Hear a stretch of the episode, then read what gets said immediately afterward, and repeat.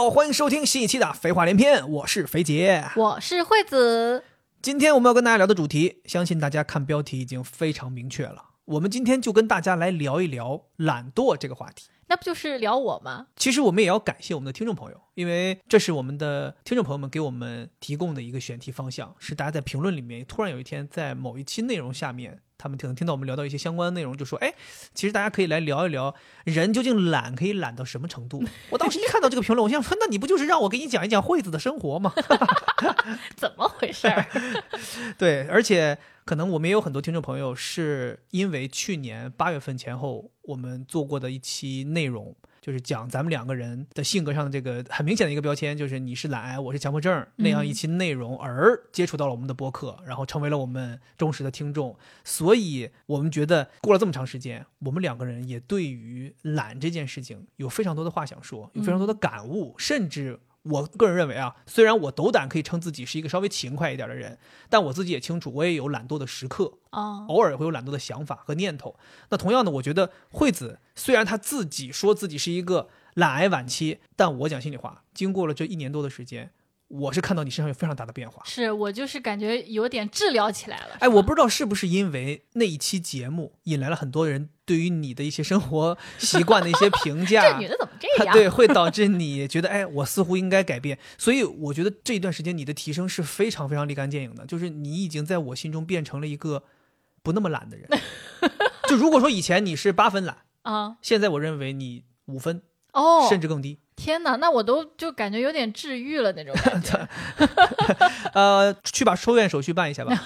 好的，好的，这位医生。对，所以，我们今天非常希望能够跟大家分享一些，一方面是有一些懒惰的故事，我们真的要如一下那个听众的愿望，就是给你分享一些懒究竟可以懒到什么程度，非常匪夷所思哦，大家。然后另一方面，我们也希望能给大家分享一些我们自己的看法，比如说对懒这件事情的一些感悟呀，或者我们自己。想到的一些能够改善一个人懒的状态的一些小办法是，其实我对于懒惰这个话题是有很多话想说的。好多好多人都跟我一样，就觉得自己是挺懒的，甚至可以说是懒癌晚期。我觉得，就算觉得自己没有达到这个层面的人，就像我这样，即便我这种觉得自己好像有点勤快的人，我刚才不也说了吗？我都觉得我有懒的时刻。当我处于那个懒的时刻的时候，我也觉得自己懒的其实。挺不可救药的，就是等到你醒过来再回头看你自己之前那个懒的时刻，你都觉得，哎呀，那个时候怎么能这么这么懒呢？为什么就不能勤快一点呢？但我要给自己证明一下哈，就是我的懒大部分是在生活当中，在工作中我是一个挺勤快的人，所以这是我觉得有点不平衡的地方，就是为什么在工作上你可以不懒，但在家里跟我共处的时候你却这么懒？我有的时候会觉得你是不是在欺负我？就是因为你知道我勤快。你知道这个事儿你不做，我反正都会做，那你我索性就不做了。你这么说的话，你的意思就是说我懒癌患者的原因是你，你是一个辐射源，你在辐射我，所以我得了懒癌。就我不敢说我一点责任都没有，就我会想说，是不是因为我能够做很多事儿，以至于你可以不用做这些事情也会被完成？就因为我经常跟你抛出一个问题，就是如果没有我，你一个人生活，你的生活会是什么样子？我的答案其实我认为你不会生活的脏乱差，非常的没有头绪。因为你从高中开始就住校独立生活，大学认识我之前，包括认识我之后，你也是自己在寝室。我从来没有看到过说你的寝室是什么一塌糊涂、脏乱，我也没有看到你每天流着个鼻涕出来也不洗脸什么没有，对吧？我更不会见到你什么丢三落四，也不太会出现。所以我就会天然的想到，是因为你的身边有人能够帮你处理好这些事情，你就不用再处理。其实我觉得你这么说。挺安慰我的，就是你想告诉我，其实我并不是一个懒人，但其实在我心目当中，我会觉得我真的是一个挺懒的人。虽然说在心行吧，我尽力了，朋友们啊，我尽力了。我觉得我这一期 我的任务达成了，哈，我没有指责他哦。就是在心理学当中，大家总说不要给自己贴标签，别说自己是一一个什么样的人，你顶多说，哎，我有这样的时刻。OK，但我我是真实的觉得我是一个懒人。Always 有这样的时刻，就因为我待会儿要分享一些我的这个懒癌症状，我觉得这些懒癌症状深入骨髓，深入骨髓，且它不是说因为有你帮我做好了我才不干的，就是你说那种哎不爱打扫卫生、不爱晾衣服这些，我都觉得不是懒癌，就顶多这个人有点懒，但我这个懒癌呢，就是他的表现形式是真癌呀，对，非常癌，真癌。就比如说啊，我觉得我有一类癌的这个症状是。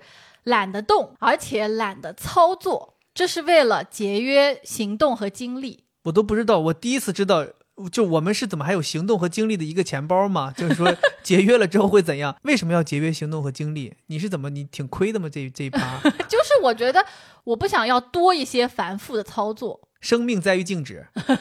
比如说，我举例子你就知道了。有一个非常非常鲜明的例子，你不是常抱怨我为什么拿东西总会掉到地上吗？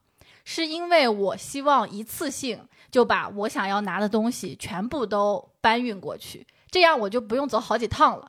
比如说，我们在厨房里面要把吃的东西搬到餐桌上吃，有的时候你要搬好几趟，但是对我来讲，我就很懒，我不想来回拿，所以我可能一次性七个菜全端过来了。对，就我会一只手只能拿一个菜嘛，然后把两个手这样并在一起，中间可以夹一个菜，然后有的时候嘴上就叼着那个 筷子，然后把他们一股脑的搬过来。我们家晚饭前简直是一个马戏团现场。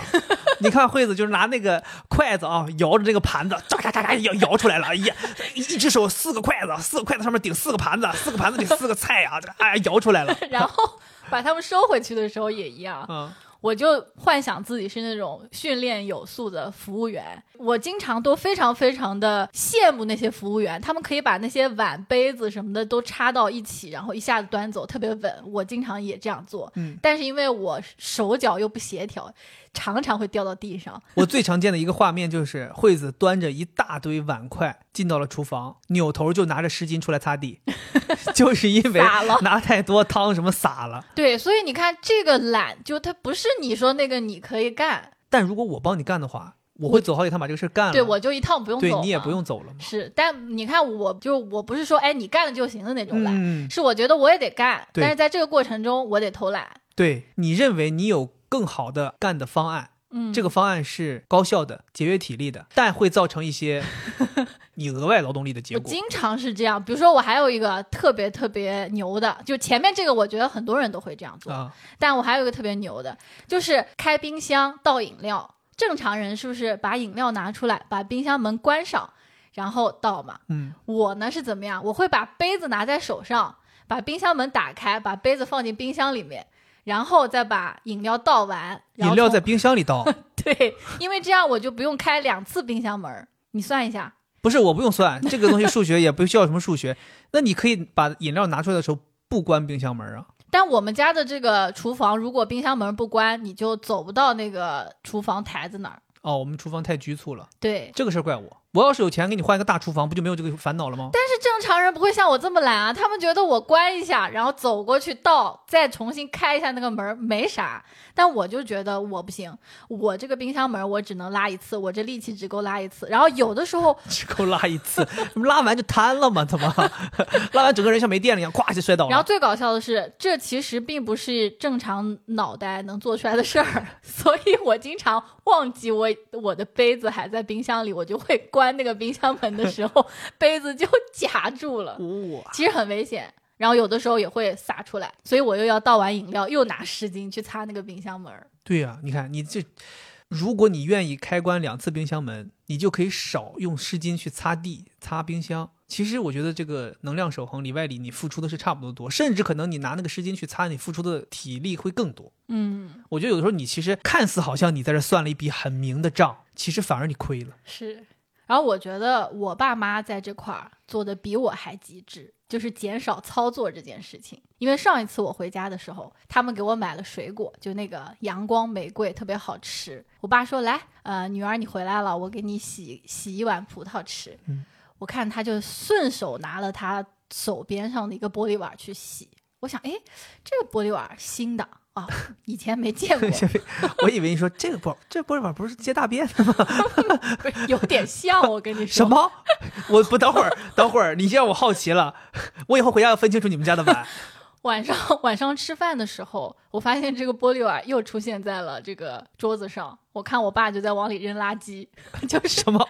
所以本来是个垃圾桶，就是。桌面垃圾碗儿 然后他们为了节约，就是不要再走到厨房去拿一个别的碗，他就顺手拿了这个桌子上的碗。垃圾碗，对，装要吃的水果。是，最绝的脏吗？还是说是洗过了？最绝的是，他们这个垃圾碗，为了节约洗这个垃圾碗的时间，他们在这个垃圾碗上面套一些塑料袋儿。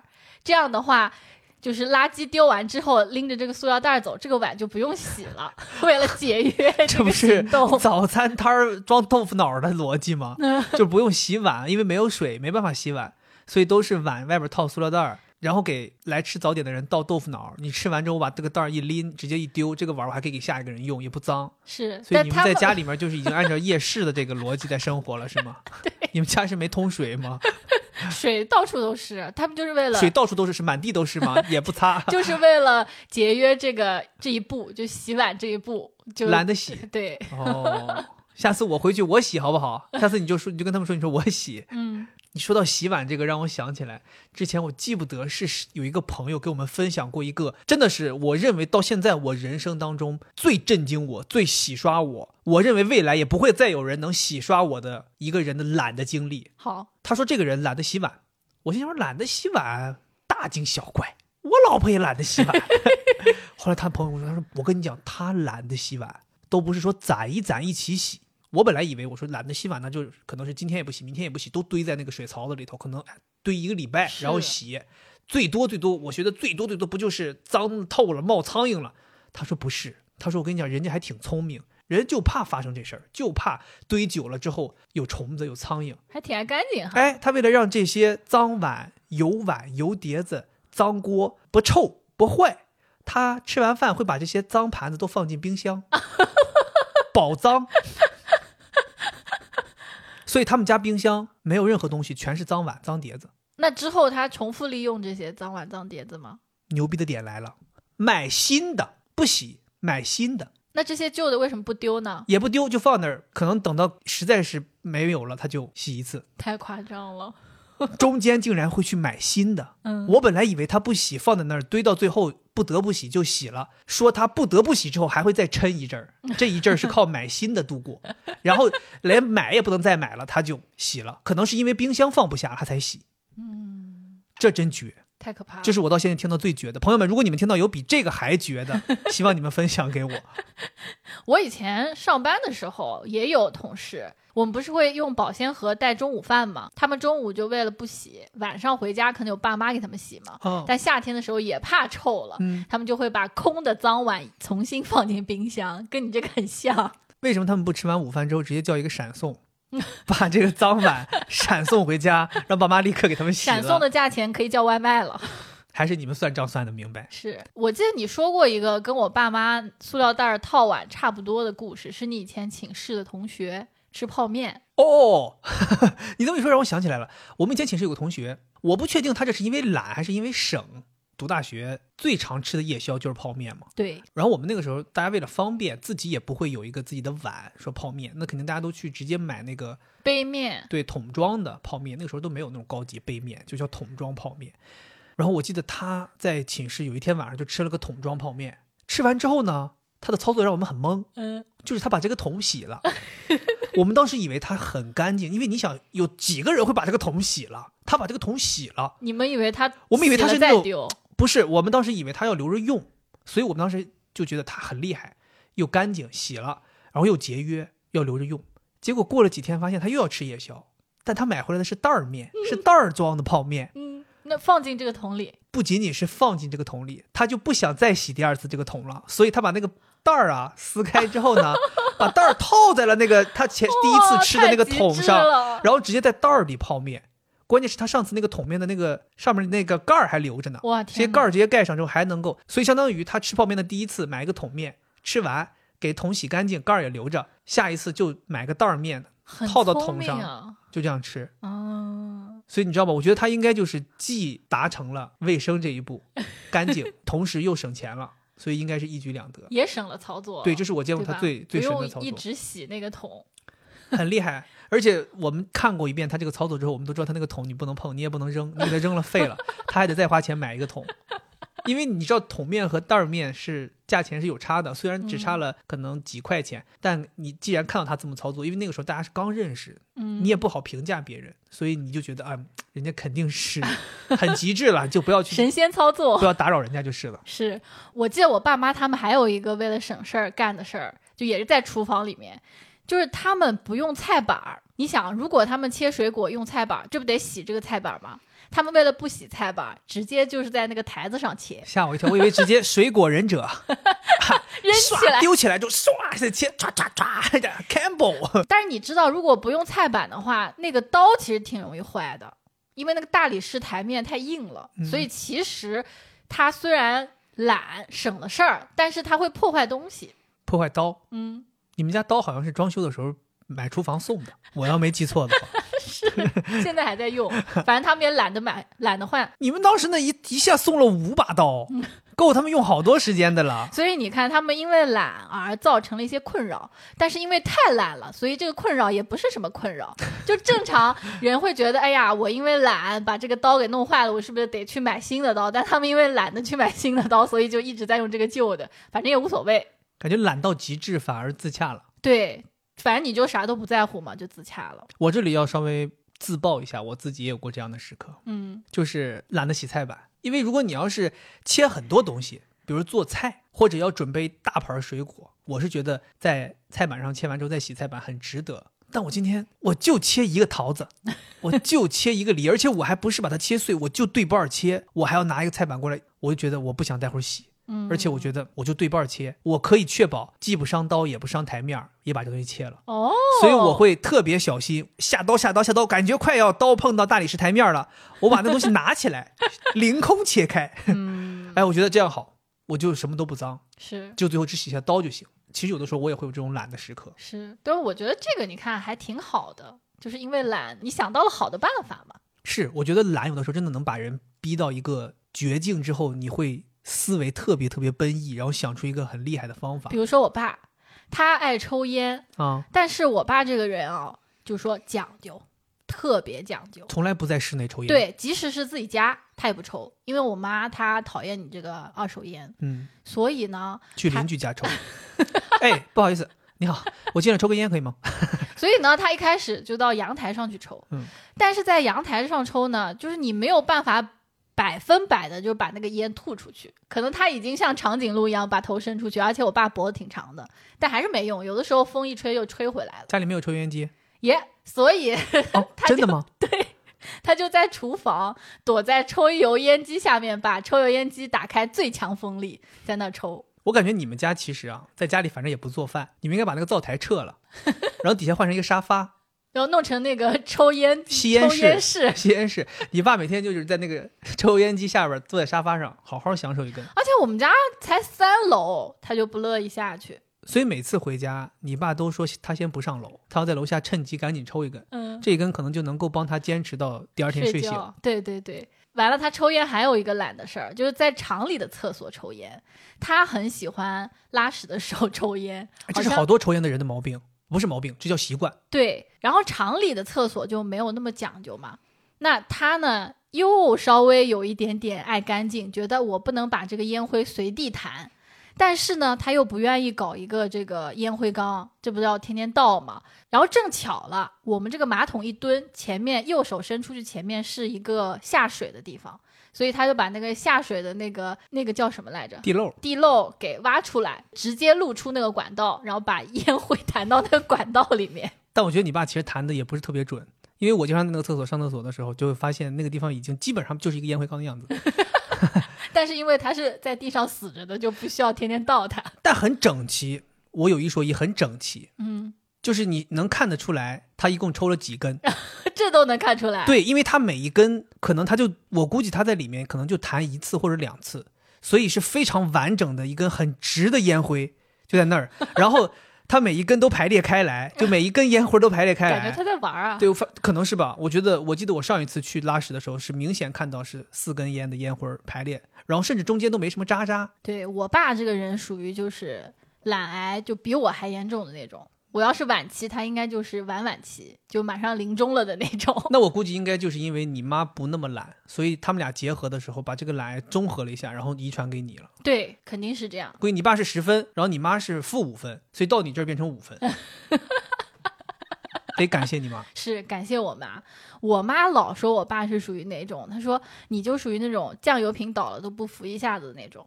另外，我们绍兴话里面还有一个，就是说他懒。我妈老说：“侬乌屎啊要烂出来，乌屎要烂出来。”嗯，是身上烂出什么东西了吗？就是用普通话讲，就是你屎都要懒出来了。哎呦，就是拉都懒得拉了呗。他有一个最绝的，就好几次我回家，我都发现他的袜子是反穿的，但不是每次都反穿，有的时候是正穿，有的时候是反穿。后来我左思右想，知道是怎么回事儿。一三五正穿，二四六反穿，两天洗一次。他就是在洗袜子的时候，他把它脱下来的时候，正常不是脱袜子，啪一脱，不就里头翻出来了吗？反过来了。对，嗯，他就会以这样去扔进洗衣机里面洗，洗完之后晾完，他也不会把它再反过来，他就按照这样穿到脚上。什么？什么？但我觉得他不是故意的，他只是没有那根弦儿。他只要拿到他的袜子，但凡我妈没给他翻，他就会按照他本来的样子穿到脚上。所以是正的就正着穿，是反的就反着穿。如果左脚正右脚反，那就是一脚正一脚反。对对，这么能凑合，他不会不舒服吗？他肯定不会，他就是不在意。你知道，懒的人就有这样一个特点，他不会不舒服。我也问过他，他说反正我从小这种不舒服的情况多的去了。说他小的时候家里面条件不好，睡觉的时候被子都是那种草垫子。到底是被子还是垫子？垫子垫子，被子都是草垫子，确实有点惨了，相当于没有被子呗。就就是正反面全是垫子呗。就是他那个床垫是草垫子，啊，就有点脏脏的嘛。所以他也就是对于他躺的地方什么的干净啊什么他都无所谓，他也不会容易哎这里不舒服那里不舒服，所以他袜子怎么穿他都没关系。哎，但这个事儿我真的分两个讲，比如说我爸小时候条件也不好，嗯，但他发展长大之后，他就很希望自己能够各方面的东西都能够干净整洁、精致一些，因为他觉得那个时候年代家里条件不好，吃了很多他不希望吃的苦。哦，现在条件好了，那为什么不能好一点？所以我觉得这个东西也是两讲，人成长的这个经历，可能比如说前期是类似的，但后期也会发展成不同的结果。我爸可能就是当时就接受了，他就在那种环境上长大，他心态好，所以他条件好了之后，他就想那日子都过过来了，现在这不舒服吗？太舒服了。那咱爸，您要是把袜子正着穿的话，更舒服。说起来穿这个东西，你也有过类似。我自爆，我自爆，我自爆。你别给我爆了，我自爆。我哎呀，朋友们，我这个说起来真的有点不好意思。我是一个对于清洗衣物特别有执念的人，就是我一定要把它洗得干干净净。如果是洗衣机洗，我就确保它要反复洗好几遍，给这东西泡沫都洗掉。手洗你就更别提了，就操作好多步。我读大学的时候，洗内裤、袜子分开来都是手洗，并且全部都是要用消毒液泡。那个时候我就不知道，我觉得可能是有病吧，就是要这种过度清洁。所以我每天晚上，同学们都在打游戏的时候，都在玩的时候，人都出去打篮球了，或者说跟女朋友在小花园里头腻歪的时候，我必须得回去洗内裤、袜子，再晚我都得洗。所以有的时候会真的会有点难受，就是我也不想洗，我也是人呐，我也懒呐。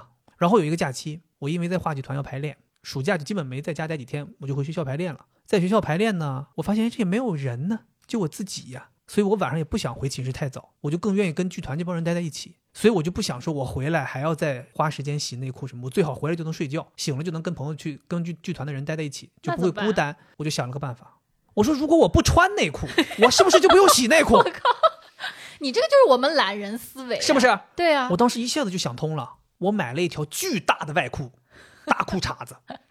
我告诉你啊，我当时的腰围是三十二，嗯，就牛仔裤三十二这种腰围。我买了一条三十八的大裤衩子，特别会掉吗？当然会掉，就是那个。那你又不穿内裤？你听我说，你听我说，我为的就是什么呢？就为的我这个裤子三百六十度跟我的这个核心部位没有接触，它不会脏。然后我就死死的把那个裤绳系系系特别紧，你知道吗？你要是看我那个裤腰是特别搞笑的，就是是里边那个裤绳跟我的腰紧贴，外边的裤子其实是有很大很大一个缺口的。哎，那我想提问啊，就是你为什么要买这么大的呢？就我要确保跟我的这个容易脏的这个部位不能有接触，不然这个外裤不也脏？我还得洗这个外裤。天哪！就我纯粹的一个 遮挡，这呃就是。那你要穿裙子，不能讲太细啊，就类似于了吧？就我相当于用一个外裤模拟出了一个穿裙子的场景，就是类似。对，这个很懒呀，你这个已经很懒，很懒很懒，很不符合你的人设，并且我以这个状态维持了一个月，嗯，我们排练了一个月，我就一个月没穿，每天就是这样，因为反正那个裤子也够大，不会有人看到。就我觉得哎挺好的，我终于可以不用洗内裤了。然后那段时间也一直每天都穿拖鞋，袜子也不用洗。哦，我就有过那么一个月，我现在自己回头想想，真的是懒。就我也不知道为什么，我觉得核心原因其实也不能全说是懒的绝对原因。就像我刚才说的，我真的很怕孤单，寝室里只有我自己一个人，我就很不想回去，是更愿意跟大家待在一起。回去就闭眼睡觉，赶紧度过，一睁眼我赶紧又去到排练厅。是。除了这个懒，所以精简一些操作之外，有的时候为了逃避一些事儿，会相反为之。比如说我非常经典的，不愿意洗碗或者不愿意洗这个杯子，我会说放在这个水里泡一泡。其实你洗碗和洗杯子不需要泡一泡这个操作嘛？你洗任何东西都不需要泡一泡。我记得我当年高中上的第一堂化学课，我们老师就给我们讲了一个，说大家生活上的一个错误的观念。他说大家洗衣服。都喜欢泡，他就给我们讲了这个洗衣粉和东西去污的核心的逻辑。他说浸泡是不会有任何去污的反应的。那我这不是为自己的懒找借口吗？我就是现在不想，然后我就给他凭空造出一个操作，要泡一泡。而且我很神奇的是，每次要洗碗之前，我都会莫名其妙的就觉得我的手需要涂一下药膏。涂完药膏，我就会突然想起来，哎，我还要洗碗。但有的时候我自己都搞不清楚，我是故意的还是 哎呀，我还要洗碗，边说这个话边在涂药膏。然后我就会特别可怜的说：“啊，老公，我这个涂了药膏不能洗了。”然后你就会说：“哎，那我洗了，我洗吧。”我甚至有的时候会求你，因为有的时候我第二天一睁眼，我发现呀，怎么水槽子里又好几个杯子，好几个碟子？昨天晚上又吃什么榴莲蛋糕了？昨天晚上又吃什么就哭某哭某了？然后又弄得脏兮兮，然后也没洗，然后我就一肚子气在那洗，然后我就会跟你说，我说你如果不想洗，你可以告诉我，我来洗，你不要不声不响的偷偷把它放到这儿，因为第二天早上起来，反正还是我来洗，嗯，我倒更愿意当天就把它清理干净。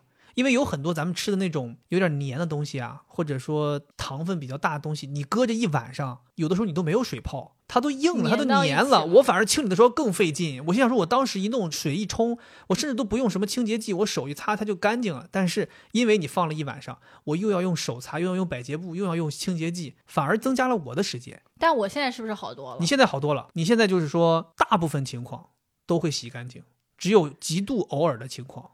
会有那么几个东西没洗，进步了，进步很多，我觉得进步很多。而且我觉得你让我觉得最进步的一个，就是以前咱们两个人吃完饭吃完东西，大概率是从吃完到上床这中间你是不会干任何事儿的。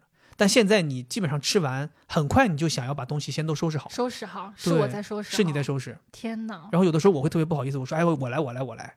我觉得这个是你的改变，非常大的改变。所以为什么我会觉得你以前如果是八分，现在绝对是五分，甚至更高。太好了，嗯。但是要继续自爆，继续呢。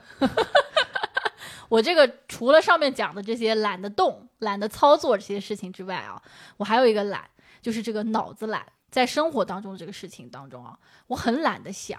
就我经常只有一个目标，比如说我今天要出去运动，然后把运动的衣服大概收拾完了。我就会出门，出门之前我绝对不会再很勤快的检查一遍，一定是先走再说。然后到了楼下，我才想起来说：“哎呀，我那个运动 bra 里面那个垫片没拿。”嗯，这个时候其实很尴尬，因为运动 bra 它是很紧身的，如果没有那个垫片的话，会有奇怪的突出。但是就在这种尴尬的情况下，我都不愿意再上楼。就我除了这个丢三落四之外，我一旦发现我有什么东西忘了，我都懒得回来拿。你说怎么办呢？我当时由于我不想回来拿，所以我就开动了我脑筋，我特别愿意解决问题。然后我明明这个解决办法很简单，你竟然非要给自己想一个更难的解决方法。就回来拿一下，对不对呀？我真的是特别懒得做重复的事情。就明明我已经出门了，我就不愿意再回来上来了。所以我在地铁里面想了一个办法，我知道那个健身房是有专门给运动的人可以去领的那个外套的，所以我到了那边之后就求人家说能不能借我一件外套穿，这样我就不就保护住我这个身体了吗？我会觉得想不通，就其实你们并没有真正意义上的因为懒而节省什么，反而动用了更多脑细胞。想了一个其他的解决方案，而且这个解决方案还需要浪费一些你们其他的，比如社交能力，对，比如求人，比如在路上非常煎熬的去想这件事情。明明在这些东西以外是有一个更简单、更好、更便捷、更不需要消耗其他事情的解决办法。哎，但你们就是不做，所以我真的很难分清你们究竟是懒还是勤快。就我跟你说，还有更奇葩的，比如说我明明发现外面在下雨，嗯，然后呢，我出门的时候我还想着呢，我得带伞，我得带伞，但是因为我这个脑子就是没有办法记住，出门的时候就忘了，穿鞋的时候可能还记着，下楼的时候就没拿，我会发现哇，雨好大。这个时候是不是很简单？只要回来重新坐电梯上楼拿一下就完了。对我懒得上来，我就一路狂奔，淋到地铁。天哪，我真的是挺服的。你这个说到让又让我想起来咱们当年吵的那次最严重的架，不就是因为你下楼发现下雨了，想起家里窗没关，回头一想，算了，不要上楼了，走吧。所以你知道这个什么叫懒，就是懒到这个程度。而且我觉得这个懒真的不是那种说我不愿意打扫或者什么这种懒，就是它是一种我不知道，就是思想上的极懒。我觉得你这个应该就是，只不过是你讲到这件事儿了，嗯，你觉得说，哎，他不是愿意不愿意打扫，他就是思想上的懒。其实我觉得正是因为你也不愿意打扫，你那些该做也不想做的事儿都不干，才导致你，你懂吗？有点像那种病入膏肓，最后你才会到，直到你的思维都变成这样。嗯，我觉得肯定是有原因的。因为我在跟你讲的时候，我就觉得这个事情多简单呀，我就再上来一下。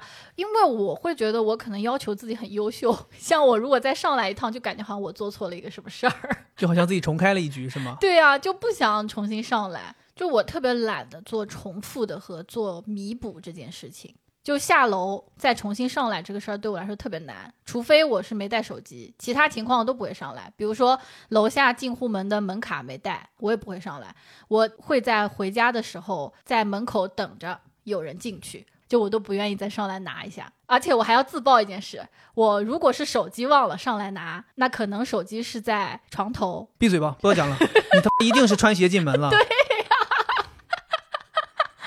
我基本上很少会 真的脱鞋，每次看到你忘记拿东西脱鞋进的时候，我心里面都在自责，但是我又每次都会懒得脱鞋，但我每次都是垫着脚尖进来的。我觉得不脏，我就很快这样垫着脚尖哒哒哒哒哒哒这样。下次我垫着脚尖在你脸上走两步，你看看是不是脏不脏？而且我这个人特别怕麻烦，就对于那种复杂的事儿就不想干，天生的排斥。比如说最近不是天气变冷了吗？换季了，这个时候我们就需要做一个特别复杂的事儿，要把衣服也换季整理一下，把厚那些毛衣拿出来。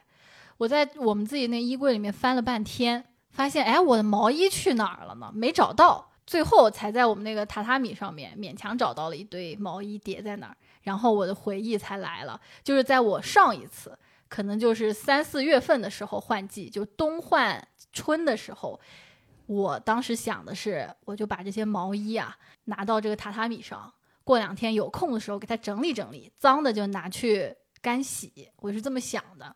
但是因为它实在太麻烦了，我就一直没干。然后这个榻榻米我们不是经常要去吗？我每去一次，我都看到这些毛衣堆在那边，但是。每一次我都想着是过两天我再整理它们，因为我觉得这事儿特别麻烦。但我看你每次都就是整理换季的衣服，你还挺享受的。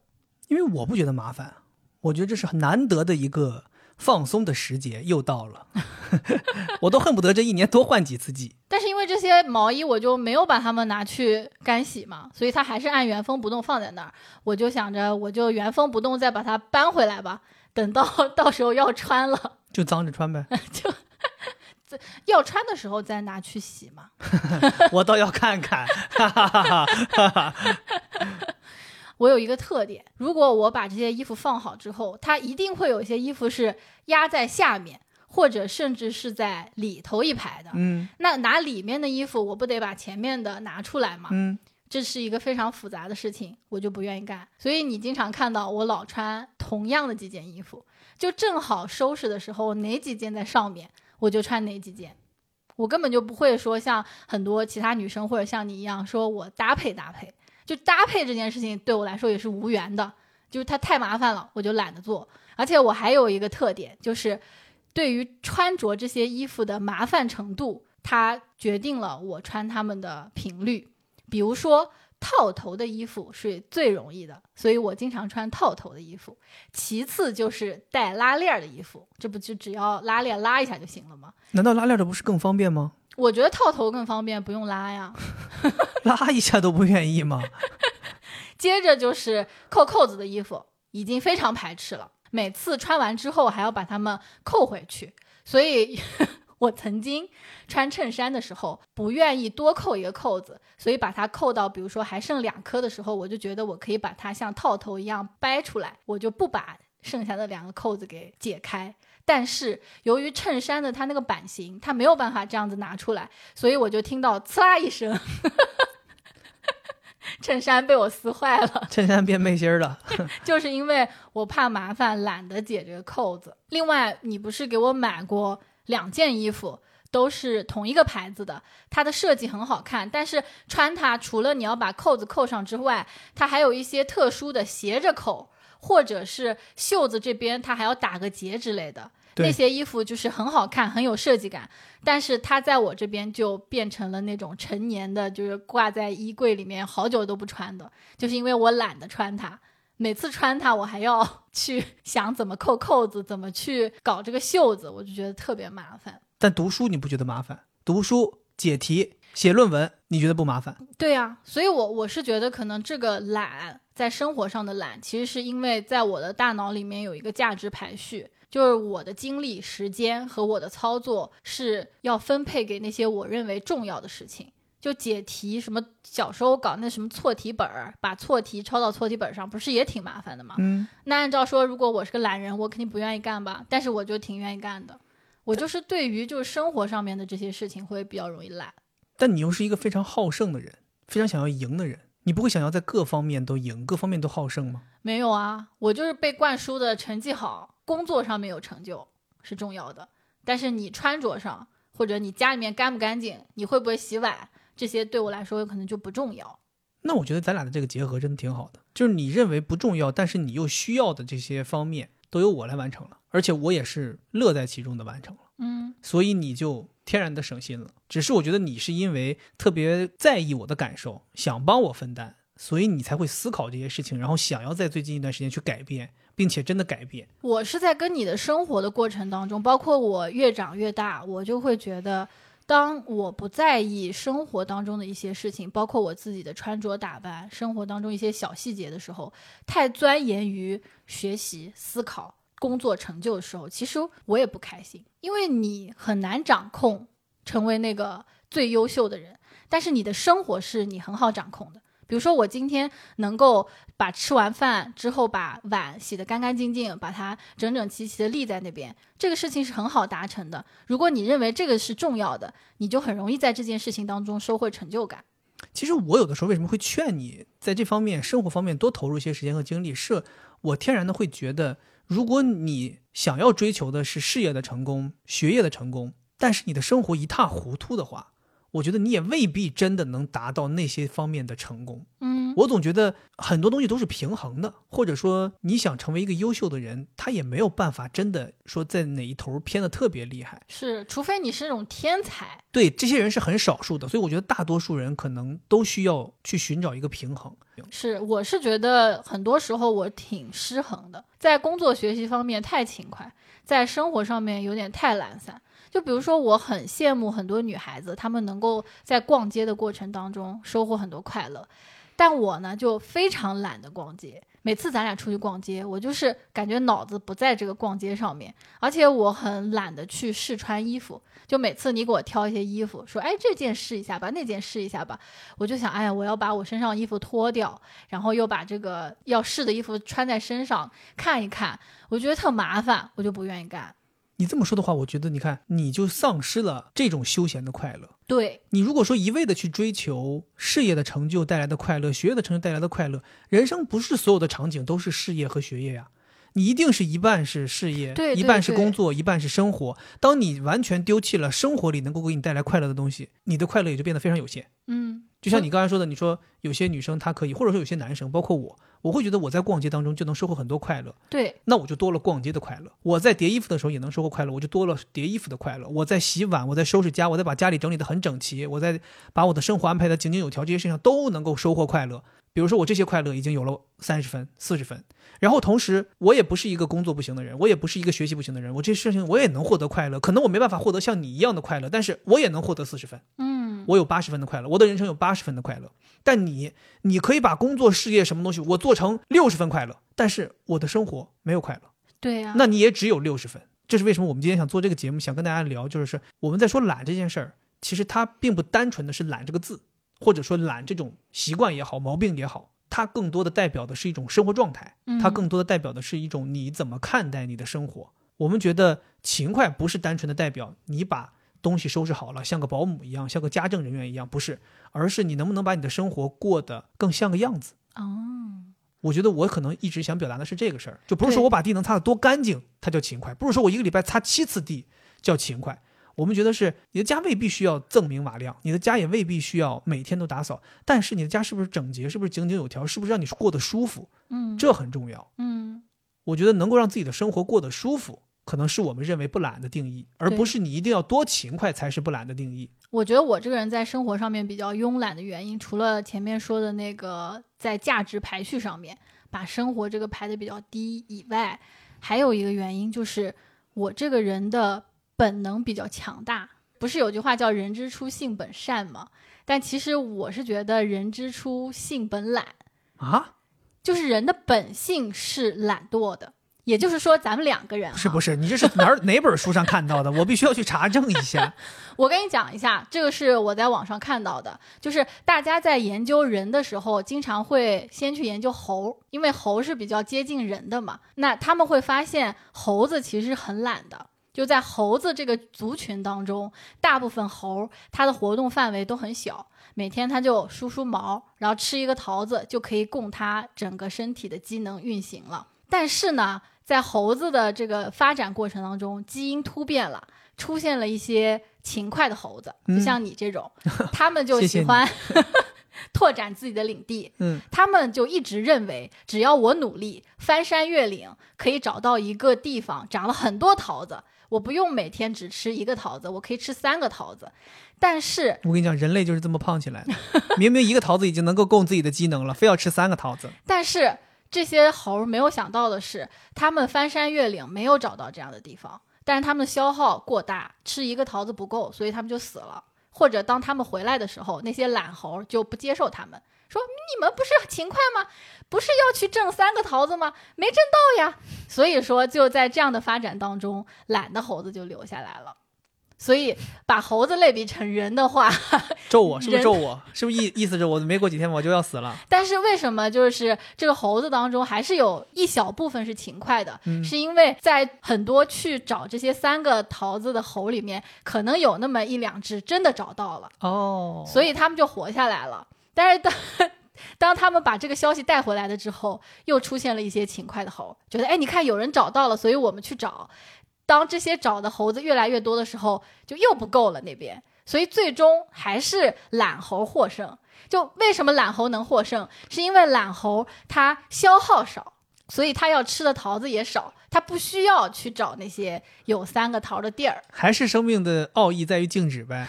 你讲了半天，还是生命的奥义在于静止。对，我就觉得我是属于那种本能比较严重的人。你就是个懒猴。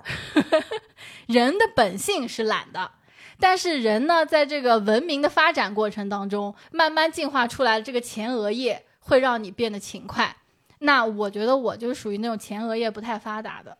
讲了这么深远的一个寓言故事，最后就是为了告诉你的懒不是因为你，是因为进化没给你进化好。对我就是属于没进化好，真的。就像猴嘛，就不会想太多，就只想活下来。朋友们，他都这么讲了，我还能说什么呢？是不是？我就好好养着他呗，对吧？我每天给他准备一个桃子，他就能活长命百岁。所以，就是第一，就是懒是人的本性。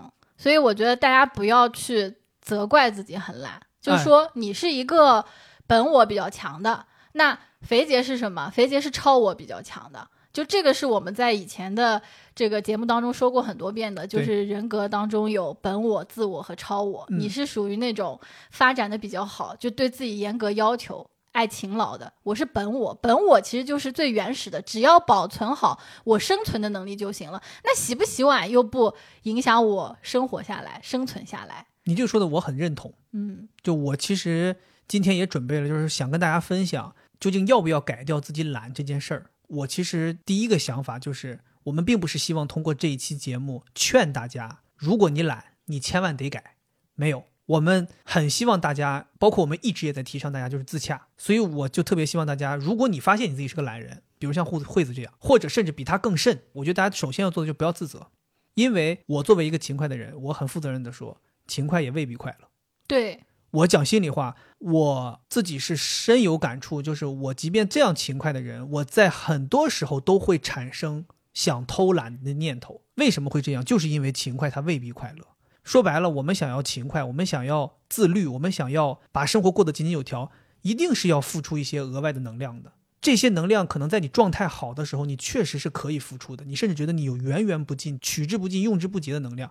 但是如果你今天的能量很弱，你还要逼自己拿出这些能量，那个时候你就是痛苦。嗯，而且像我，我就会觉得我懒，完全就是因为我爸妈的原因。就是，哎，你真厉害！我发现你真的是就是当代年轻人的一个典范。就是说，拒绝精神内耗，不找自己原因，尽力指责他人。不是我这个是有科学道理的。呃，就是说，都是你们爸妈的原因，也是有科学道理的。遗传的。遗 遗传不仅仅是在这个基因上，还有就是环境遗传。嗯。就小时候，他们也不干，我根本就不知道勤快是啥样。就你根本不知道要干这些活呀。那你们家碗以前谁洗呢？碗，我我小时候有一个特别深刻的印象，就有一天我们家用一个砸一个。我妈说我们来吃螃蟹吧，然后两个板凳拼起来是小桌子，螃蟹直接放在这个板凳上。没有碗，没有碗 哦，没有跟我那个不穿内裤一样，不穿内裤我就不用洗内裤，我不用碗我就不用洗碗。对，然后包括我的那个价值排序，其实也是因为我爸妈从小是这么教育我，包括他们也是这么身体力行的，就在他们那儿，永远是节约体力、节约精力，在生活上把所有的时间都投入到做生意上面了。你这么一说，我理解你家为什么没有夜生活了。嗯，你家为什么？除了早上起来工厂运行，到吃中午饭，到吃晚饭，然后就是睡觉，中间不会安排其他事儿，全都节约节约体力。哎呀，奥义，我懂了。我们都非常原始。我懂了，我懂了。就像你一样，早上起来立刻出门上班，中间没有什么不洗漱、不打扮，直接上班，下班直接回家，然后就躺下。节约体力，中间没有我们这个就特别原始。你这么一说，我发现确实是遗传。没有人类的那些丰富的事儿，就完全就是一心打拼。哎，但我那我多问一句啊，嗯，我不是说杠啊，我也不是说贬低你们，我就多问一句：如果在这样的极致的生活节奏安排下，你们的事业没有成功，你们会不会很挫败？肯定会啊。所以说，这里面就有一个重要的心理学概念，就是正反馈。我和我爸妈都在这样子的生活懒惰、工作学习勤奋当中得到了无数的正反馈。哎呀，成绩好，嗯，邻居啊，这孩子什么不是还有邻居家的孩子说我是他们心中的白鸽吗？一只哦，呃，一只白鹤，都不是鸽，是鹤。对，就是那种人群当中很闪光的那种。哦所以我就觉得这个东西给我正反馈。我在家洗碗根本没有人说我好啊。错了。我从小洗碗擦地就有正反馈，对呀，邻居就说那个谁他家孩子，哎呦，天天搁家跪着擦地，给他妈衣服洗倍儿干净，真这么说你？全是这么说我。对，你看，这就是我们俩一个勤快一个懒的原因。就我懒，可能人家还夸呢。我爸说，哎，就我们家李慧就厉害，你看一次性就这些碗全拿出来了，就不用走好几趟。然后我一旦吃完饭不帮他们洗碗，就去做作业，他马上做作业厉害啊！你看我们孩子。碗放下就去做作业，但咱当年洗碗擦地也没耽误做作业呀。那我还要课外作业、奥数班啊什么的，你都没有这些。我承认，可能我在学习这方面没有你当时那么厉害，但就像我刚才说的，我平衡了这两边的事儿。嗯，我可能都做了个六七十分，所以在大家眼里，大家觉得这个孩子他学习能搞得定，他同时还能帮爸爸分担很多家务，大家会觉得夸你。是我在这种情况，我其实说白了也不是说在干家务上得到很多正反馈，我觉得我是在把这两件事都能做好的这件事情上得到了正反馈。我怪不得你这个人就完美主义嘛。对，就你从小是做到完美，你得到正反馈。对，就是那怎么说，有点那种超人情节，就是自己感觉好像自己有点超人误解，就觉得自己好像是一个超人，觉得我什么都能干成，嗯，我学习也能干成。我救世主做对做家务也能干成，我也我在我爸妈当中是好孩子，我在邻居眼中我也是好孩子，我就是一个挑不出一点毛病的人。可能是因为当年别人在这些事情上面给我太多正反馈，让我觉得我不能在这件事情上面输。我觉得你真的好辛苦，我很想改你的这个强迫清洗。哪天你没洗碗，我要夸你说：“哎，老公你太厉害了，今天忍住了，没有立刻洗碗。”我并不是很在意你这个夸奖，救命！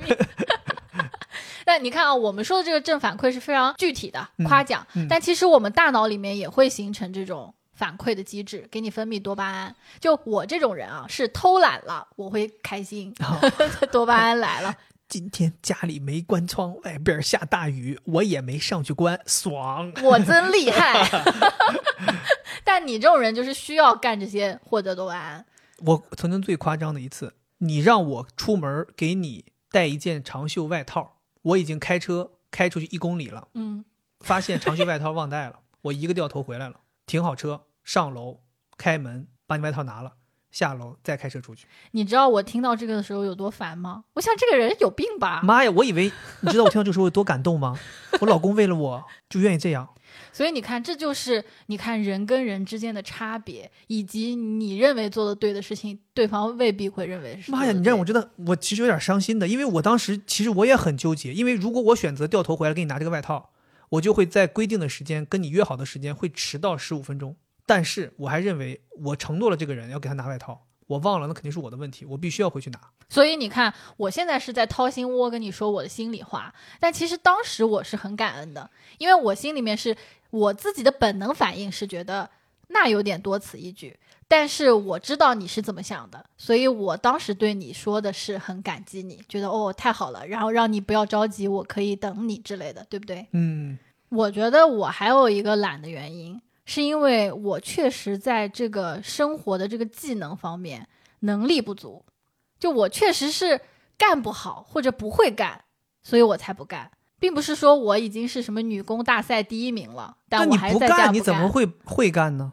那我觉得我就要指责你了。嗯，就比如说今天，我很想帮你把你的衣服上面的标签剪掉，我觉得这是我在勤快。嗯，但是你站在我边上盯着我看。就好像觉得我做的不太好，我当时心里就挺嘀咕的。我觉得，哎，我确实不太会干，然后我就会形成说，啊，那我下次就不要干了。不，我刚才说的意思不是说你从今天开始要练习，我的意思是因为你以前没有干过这些事儿，你想要今天立刻就能干成，它是很难的。就是我其实想讲的意思就是，我为什么今天。现在的我是可以干这些事情，是因为我从小就干这些事情，从简单的开始做起。我也不是说一开始就会洗很多衣服，会干什么。我还记得很清楚，我从小的时候，第一个我妈让我洗的衣服就是我自己的袜子。我妈说你也不用想想干别的，你就每天把自己袜子洗干净就行。哦，你就从洗袜子开始。我可能洗了一年的袜子，我妈说 OK，那你可能现在知道洗衣服应该怎么洗了，你可以尝试着洗一洗自己的校服。嗯，我妈也没有说你把我你和我和你爸的东西洗了没有，我妈就说你洗你自己的东西。你洗洗洗你的校服，洗洗你的内裤，洗洗你的运动踢球的衣服。哦，慢慢慢慢，我自己就会了，是一个循序渐进的过程。哦，然后你说你现在你你怪我不让你干，你现在上来就要干一个需要非常精细的东西。你说我现在上来就给老公，我给你改衣服，来来来，我给你把这裤子给腰给你改小，你连买衣服都不会，你何谈改衣服呢？嗯。可能我的问题就在于我一下子就想把自己从一个巨懒的人变成一个生活技能巨高、巨勤快的人。对，在这个过程当中，其实也很容易挫败。没错，所以你就没有办法把你这个懒给改过来。所以我们的经验就是，你先做一些力所能及的小事儿，对，然后这些小事儿能够获得一些正反馈。并且积累很多经验。对，比如说，你看啊，我炒菜做饭不行，但我觉得我现在有一个特别强的，就是切水果。对啊，而且这个是我特别乐意做的事儿，每次切完我都哎拍个照，觉得很开心。这个也是我在慢慢的转变，就原来我是懒到就是水果可能都烂了，最后扔了我都没吃。但现在我会努力的去把它们收拾出来，切好，对吧？嗯，我觉得在这里面也要区分一个什么叫做需要，什么叫做想要。就当我们在做家务或者让自己不要那么懒的时候，更多做一些你真正想做的事儿。你肯定不会是啥都不想做，而是你觉得好像你要变成一个勤快的人，你需要做很多事儿。就像你说的，嗯，我需要整理床铺，什么都需要做完，那你就会觉得一下子特别痛苦。然后你就不想干了。其实你应该多去想一想，哪一些事儿是你觉得你能干的，你就先动起来去干。对我其实特别想跟大家说的一个就是，很多人会觉得，哎呀，我这样生活挺好。就比如说你觉得我这么懒，我不用打扫卫生，我这些东西也不用洗，或者说今天晚上不洗，明天再洗，你觉得挺好。没错，其实现在我觉得很多人呢，即便他承认自己懒，他也不会觉得自己的生活有什么问题。因为大家的生活不至于到脏乱差，不至于到那种小视频里面那种有人在家里面外卖都堆成山了，把自己都围起来了，肯定都没到这个程度嘛。但是呢，为什么我们还要建议大家把生活过得更好一些？其实我认为是你要这么思考，就是你不是为了自律生活，把自己生活过得不脏乱差而去不懒，你应该的是想的是，你是为了让自己的生活品质上升到上一个台阶才做勤快。嗯，我举一个例子啊，比如说你是为了生活最基本的温饱去打拼。你会觉得自己在为了生活拼搏，很劳累，你不会获得快乐。对。但如果现在你是为了你的热爱，为了你的梦想，为了你的爱好在工作，你可能就会获得很多快乐。你不会觉得说我辛苦。同样道理，我觉得如果你想在生活当中摆脱一点懒，收获一些勤快，你要想的是我做这件事儿是不是能够让我的生活品质上升，是不是能够让我的生活变得更不一样，而不是我做这件事是因为不得已，是因为家里实在脏的下不去脚了，我才要干。嗯，不是。你是想的是，哎，我今天把这儿收拾干净之后，我这个空间一下子就敞亮了，嗯，我就开开心了，舒服了，嗯，就像我一样，我如果今天不把这些衣服叠完，我就没办法上床睡觉，因为全堆在床上，我就不想叠。但是我今天是我叠两个小时衣服就纯放松，我就恨不得叠三个小时，就把这个认知给转变过来，是。就像我说的价值排序也是一样的，把生活当中把这些事情做好，放到你比较靠前获得快乐的那个列表里面。对，所以这个就是很符合你刚才说的那个，大家要先从自己愿意做和喜欢做的事儿开始做起，嗯哼，而不是说要逼自己马上要做某一些事儿。你要接纳，就是喜欢做的事儿，咱就做一些。比如你可能一开始不喜欢吸尘，不喜欢拖地，但是你很喜欢叠衣服，那咱就从叠衣服开始。对。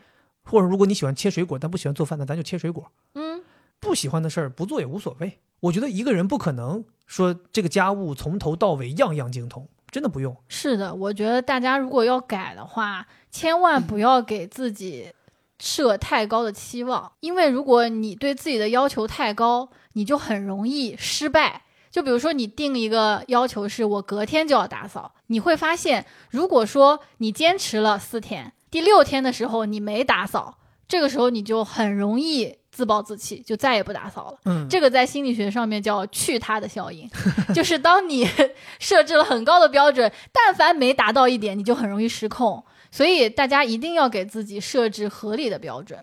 但我觉得前面我们一直在讲说，我们要接纳自己是一个懒人，懒是本能。但是我从一个懒人的角度，前面也说了那么多，我是觉得必须要治疗。我们讲说保守治疗，不是不治疗。嗯，因为我觉得懒是一个有惯性的东西，我自己能感觉到，我如果懒了，很容易就越来越懒。但凡你稍微勤快一点，你可能就会慢慢变得越来越勤快。是因为你没有体会到，就是勤快的过程给你带来的快乐，嗯，所以你就没有去转变。但我觉得人还是要转变。像我现在就很容易在切水果当中感受到快乐，慢慢我就会觉得切水果有意思。切了两个礼拜之后，我就觉得，哎，拖个地好像也挺有意思的，真的是这样，就别不信。对，而且你刚才说这个，让我也想到一个，就是我前面不是提到我是一个很勤快的人，但是我也有。想要懒惰的时刻嘛，所以大家在改变的过程当中，我觉得你要注意一点，就是就是你别逼自己，别设置一个太高的目标。所以我觉得大家在状态好，想要多做一些的时候，咱就多做一些。但是你一定要允许自己有不想做的时候。嗯，就是跟咱之前其实讲那个坚持这个事儿其实是一样的，就是要允许自己敷衍，或者说允许自己休息。如果你觉得今天拖地无论如何都得拖地，那它就变成了一个任务。你想想，你给自己设置了一个任务。你的完成起来，你的心态就不轻松。对，但是你想想，这是我今天状态好的时候，我想做的一件事儿，感觉就不一样。嗯。另外，我还发现一个事儿，就是我这个人容易想很多，然后想很多，我就非常焦虑，整个人都很紧张。当我陷入在这种思维当中的时候，我就容易懒，我觉得哎呀好累啊，啥都不想干，就只想瘫着。但你有没有想过，起来做点什么也是一种放松？对，我觉得这个就是这个中间的转变。就我们这种人啊，焦虑紧绷，然后你就只会粘在沙发上面思考，什么都不想干，没有任何动力。但是，就像你说的，但凡站起来干点事儿，你就容易摆脱掉那些思维。它真的是一个双赢，对，就是你既勤快了，又摆脱了那些负面的情绪。我自己真的非常有感触。前段时间悲秋综合症，秋天了特难受。前两天我就强迫自己打扫了家里面，打扫的过程中就微微出汗。打扫完了之后，莫名其妙心情就变好了。是的吧？嗯，对，我觉得人有的时候就是这样。我之前经常反复提，我说我出去跑步，我会觉得像放松一样。很多人有的时候觉得不能理解，明明很辛苦，明明很累，但是真的有的时候就是这样。放松不一定是让自己静下来，让自己闲下来，让自己躺下来。放松其实有的时候是一种转变模式。嗯，模式一转变，即便你付出了劳动力、精力、能量。但依然会收获那个放松的感觉，对，这就跟出去旅行，有些人觉得，你看特种兵旅行累不累？但是特种兵旅行他开心呐，出去踢一场球，出去打场篮球累不累？放松啊，爽啊，发泄呀。同样的道理，如果你能够觉得把生活当中的一些事情去做得更好，他可能把你的一个状态一转变，他就能够给你带来跟工作不一样的一种情绪，那个情绪或许就是放松。另外，我特别想说的一点就是，其实我是一个特自洽的人。就我会觉得懒给我带来挺多好处的，我可以高效的利用时间，不用去做一些繁琐的我不喜欢的事情，我觉得这样挺好的。但我为什么在说我在努力的改呢？是因为我认为懒，你一个人生活你怎么懒都行，但是如果你是跟另外一个人一起生活，那你的这个懒一定会影响到对方，这个时候你是必须要改变的。不是说哎我自洽就行了，就好多人都说啊我只要自洽就行了。但是你们是在一个交互的生活当中，你一定要为对方着想。我非常感激你啊，我就非常感激你。但是其实我刚才也想到一个事儿，就是如果你自己是一个懒人的话，你也可以尝试去找一个很勤快的人，大家互补一下。哇，那那我觉得打的不行。但是我觉得我们两个人是一个很好的例子。你看，我们也经历了一段时期彼此的抱怨，但我们现在你看，我又愿意付出。我又能看到你的改变，我觉得我们两个人是变成了一个更好的状态。是，所以我是觉得，一方面你的生活当中有一个这样的人，他可以在他愿意做的那个方面做很多你不愿意做的事儿；另一方面是很有可能他也会带动你，会感染你，你也可能会有一些变化。嗯，就像我，我不得不承认的是，你在心态方面的一些东西，包括你在心理学上的一些知识，影响了我，让我的脾气变得好了。让我对于强迫的事情变得好了，对于完美的事情变得好了。同样，我可能对于家里的整洁、对于生活的热爱这些东西也带动了你。我作为一个懒人啊，我特别想站在懒人这一方，对于勤快的这个伴侣说一声感谢，感谢你，我真心谢谢你。但是同时呢，我也会从这个懒人的角度给勤快的人一些建议，就是请你们不要太指责，就是这个懒的伴侣，因为懒这个东西真的深入骨髓，就是它是就跟那个 MBTI 什么 I 人和 E 人一样，是人的特质，它很难去改变。嗯，就如果是我，我 MBTI 可能是 LLLL，就懒懒懒懒懒。哦。就很多人会测试他们的老公，说在门口放一个扫把横在地上，他们老公就跨过去。我当时想，我也有可能做出这样的事儿，因为在我们的思维里面，这个东西不影响呀，它就放在这儿，那扫的时候再拿起来，不一步就跨过去了吗？我都不用两步。而且我觉得懒的人其实是有自知之明的。而且懒有的时候会给我们带来一些困扰，就像我前面说的，我也会觉得我太懒了，我不应该因为懒而错失很多生活中的快乐。所以你们可以用鼓励的方式，而不是用抱怨和埋怨那种方式。他们做一点点事情，即使做的没那么好，你也不要用你那个勤快的标准去说，哎，你这个东西做的不好，怎么？他很难受的说，我嗯，真的很想满足你对我的期待，我不懒一点。但是我做了，你又说我不好，我觉得这个是很痛苦的。就像我们前面说的，正反馈很重要，夸奖很重要。但凡他没给你捣乱，稍微给你做点好事儿，你就得猛夸哦，这样懒的人才有可能一步步转变。好，鼓励，鼓励，鼓励，鼓励，鼓励。行吧，我们今天跟大家也是分享了很多有意思的故事，同时我们也表达了一些我们自己对于懒这件事情的一些看法。就像我们说的，无论你在生活当中觉得自己是一个懒的人，还是觉得自己是一个勤快的人，我们都希望大家能够认真的把自己的生活过好。嗯，我们不是说一定要逼大家把自己懒的这个毛病或者是习惯改掉，我们只是希望大家能够在自己的生活当中找到一个属于自己的节奏。无论自己是什么样的，都能够接受自己。同时，如果你有想要改变的这样的意愿，我们也希望我们今天分享的这些方法能够真的对你有用，也能够让大家一步一步的变得越来越好。就像惠子一样，你看，惠子虽然她自己作为一个懒人现身说法。但同时，我也很客观的表达，就是他在最近这一年多的时间当中有非常大的变化。这些变化真的就是我们刚才聊到的那些点，都有帮助到他一步一步变得越来越好。我觉得惠子能够自认为是一个懒癌晚期患者，都可以从八分变成了五分。我觉得可能每一位朋友都可以。关键是秉持着我们保守治疗的这样一个原则，不要逼自己，不要冒进，也不要逼自己的伴侣，慢慢来。对，总而言之，还是希望大家自己的生活都能够顺利。开心。以上就是我们这期节目的全部内容，咱们下期再见，拜拜，拜拜。